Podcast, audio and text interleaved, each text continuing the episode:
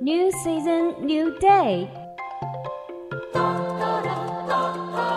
New start, new choice. 你的选择是什么呢？来 Hot News，一切八卦娱乐全新信息，让你轻松掌握。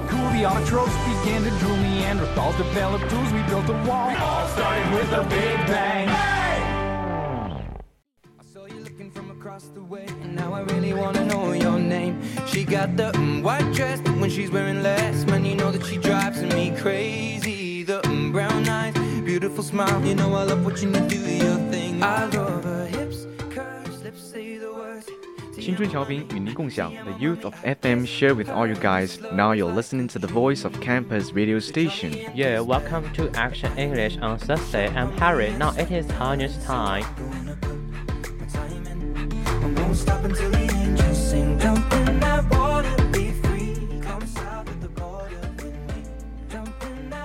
世卫组织每周工作五十五小时以上的人中风风险更高。Working long hours poses an occupational high risk that kills hundreds thousands of people each year. The World Health Organization says. 世卫组织称，长时间工作带来的职业风险健康使每年导致数十万人丧生。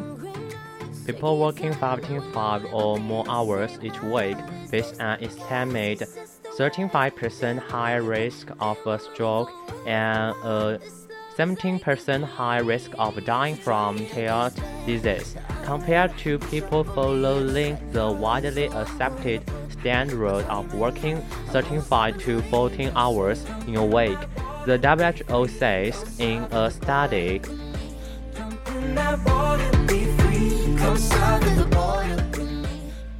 that was published Monday in the journal Environment International。世世卫组织五月十七日发表在国际环境期刊上的一项研究指出，相比每周工作常规的三十五到四十小时的人，每周工作五十五小时以上的人患中风的风险高出百分之三十五，死于心脏病的风险高出百分之十七。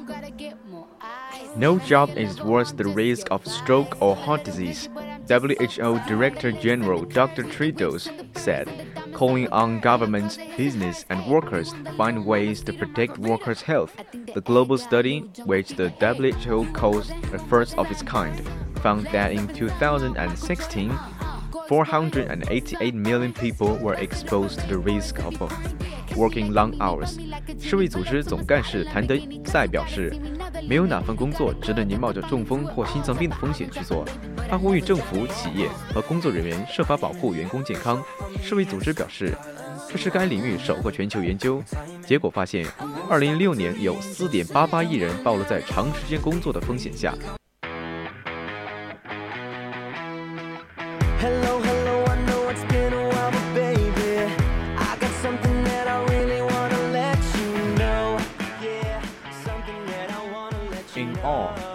745,000 people died that year from overwork that resulted in stroke or heart disease, according to the WHO.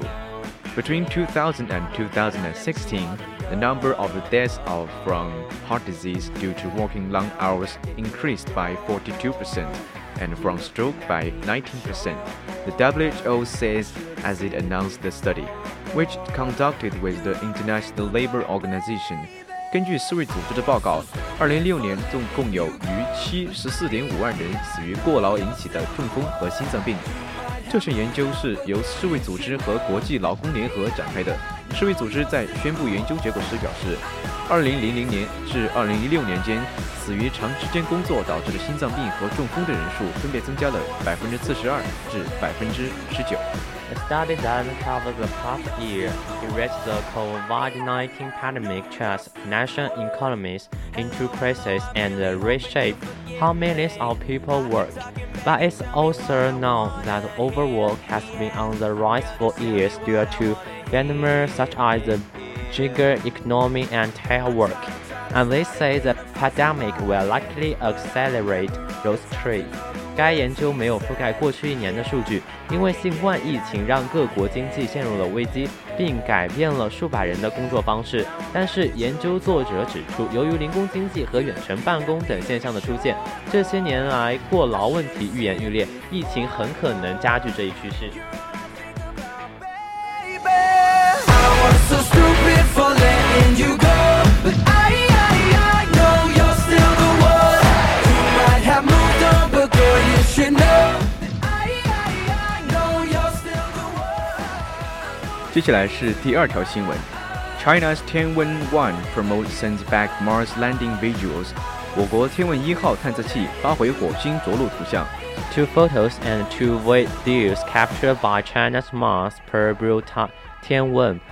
One during and uh, after the country's first landing on the red planet were released by the China National Space Administration on Wednesday.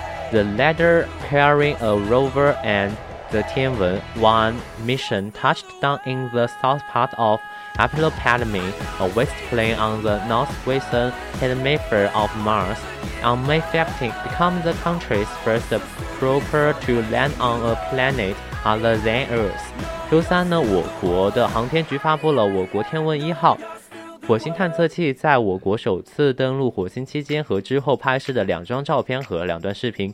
五月十五日，搭载天问一号的探测器着陆器呢，在火星北半球广阔的乌托邦平原南部着陆，成为我国首个在地球以外的行星上着陆的探测器。At the first photograph, a black and white imagine. Was taken by the upscale audio camera installed in front of the Mars rover. The image shows that a ro rover, a Mikey star, extends the surface of Mars. The terrain of the rover its forward direction is clearly visible in the image. The horizon of Mars appears curved due to the wide-angle lens.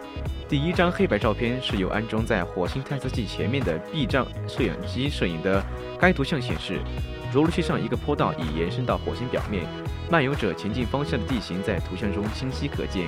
由于广角镜头的作用，火星的地平线看起来是弯曲的。The second image, a color photo, was taken by the navigation camera towards the rear of the rover. The rover's panels and antennae are seen unfolded, and the red soil and the rocks on the Martian surface are clearly visible in the image. The probe also sent back two videos taken by a camera on the orbiter showing how the lander and the rover separated from the operator during landing. 第二张彩色的照片呢，是由探测器尾部的导航摄像头拍摄的。漫游者的南太阳能电池板和天线呢，可以看到开展。火星表面的红色土壤呢和岩石在图像中清晰可见。探测器还发回轨道飞行器上的摄影机拍摄的两段视频，显示着陆器和月球车在着陆过程中如何与轨道飞行器分离。天文 One consisting of an orbiter, a lander, and a rover. was launched on July 23, 2020. It was first step in China's planetary exploration of the solar system with the aim of completing orbiting, landing and roving on the red planet in one mission. After landing on Saturday, the lander and rover established communication with the Earth. 天文一号于二零二零年七月二十三日发射升空， 由于轨道飞行器、着陆器和月球车组成。这是我国对太阳系进行行星探索的第一步，目的是在第一次完成中对这颗红色星球的轨道运行、着陆和漫游。上周六登陆后，着陆区的月球车与地球建立了通信。On May 17, the orbiter entered orbit to relay communication between the rover and the Earth, and sent back images and data from the rover. The rover is now making preparation for moving down from the lander onto the Martian surface. CNSA said. 五月十七日呢，轨道飞行器进入轨道，实现了月球车与地球之间的通信，并发回了火月球车发回的图像和数据。中国国家航天局表示，月球车正在为从着陆器降落到火星表面做准备。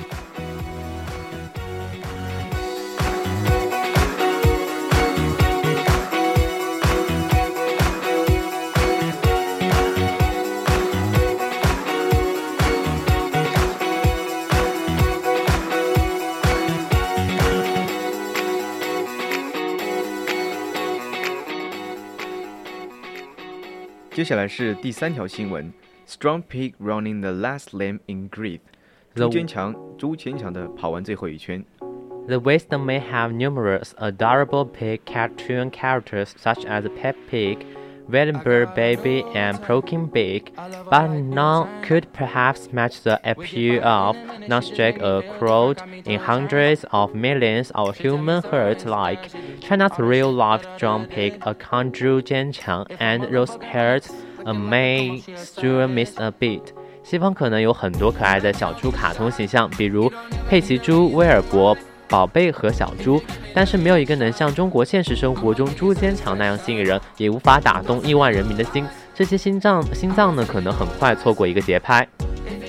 The legendary Strong Pig, survivor of the May 2008 killer Stram earthquake and massive. She weighed around 150 kilograms when she was in the peak of her health. Symbol of the hope ever since, is at the ripe old age of 14, equal to almost 95 to 100 human years and immobile. A resident of Jianchuan Museum in Dayi County of Sichuan Province for last 13 years. Strong Pig remains, well, strong in spirit, but physical fatality means that needs helmet to help even stand up. 传说中的朱坚强，二零零八年五月四川大地震的幸存者，他体重约一百五十公斤， 这是他最健康的时候，是一直的希望象征。目前他身高高龄十四，几乎相当于九十五至一百了人类年龄。作为四川省大邑县建川博物馆的居民，朱坚强在过去十三十三年里一直保持着坚强的精神，但身体却很虚弱，他甚至需要人的帮助才能站起来。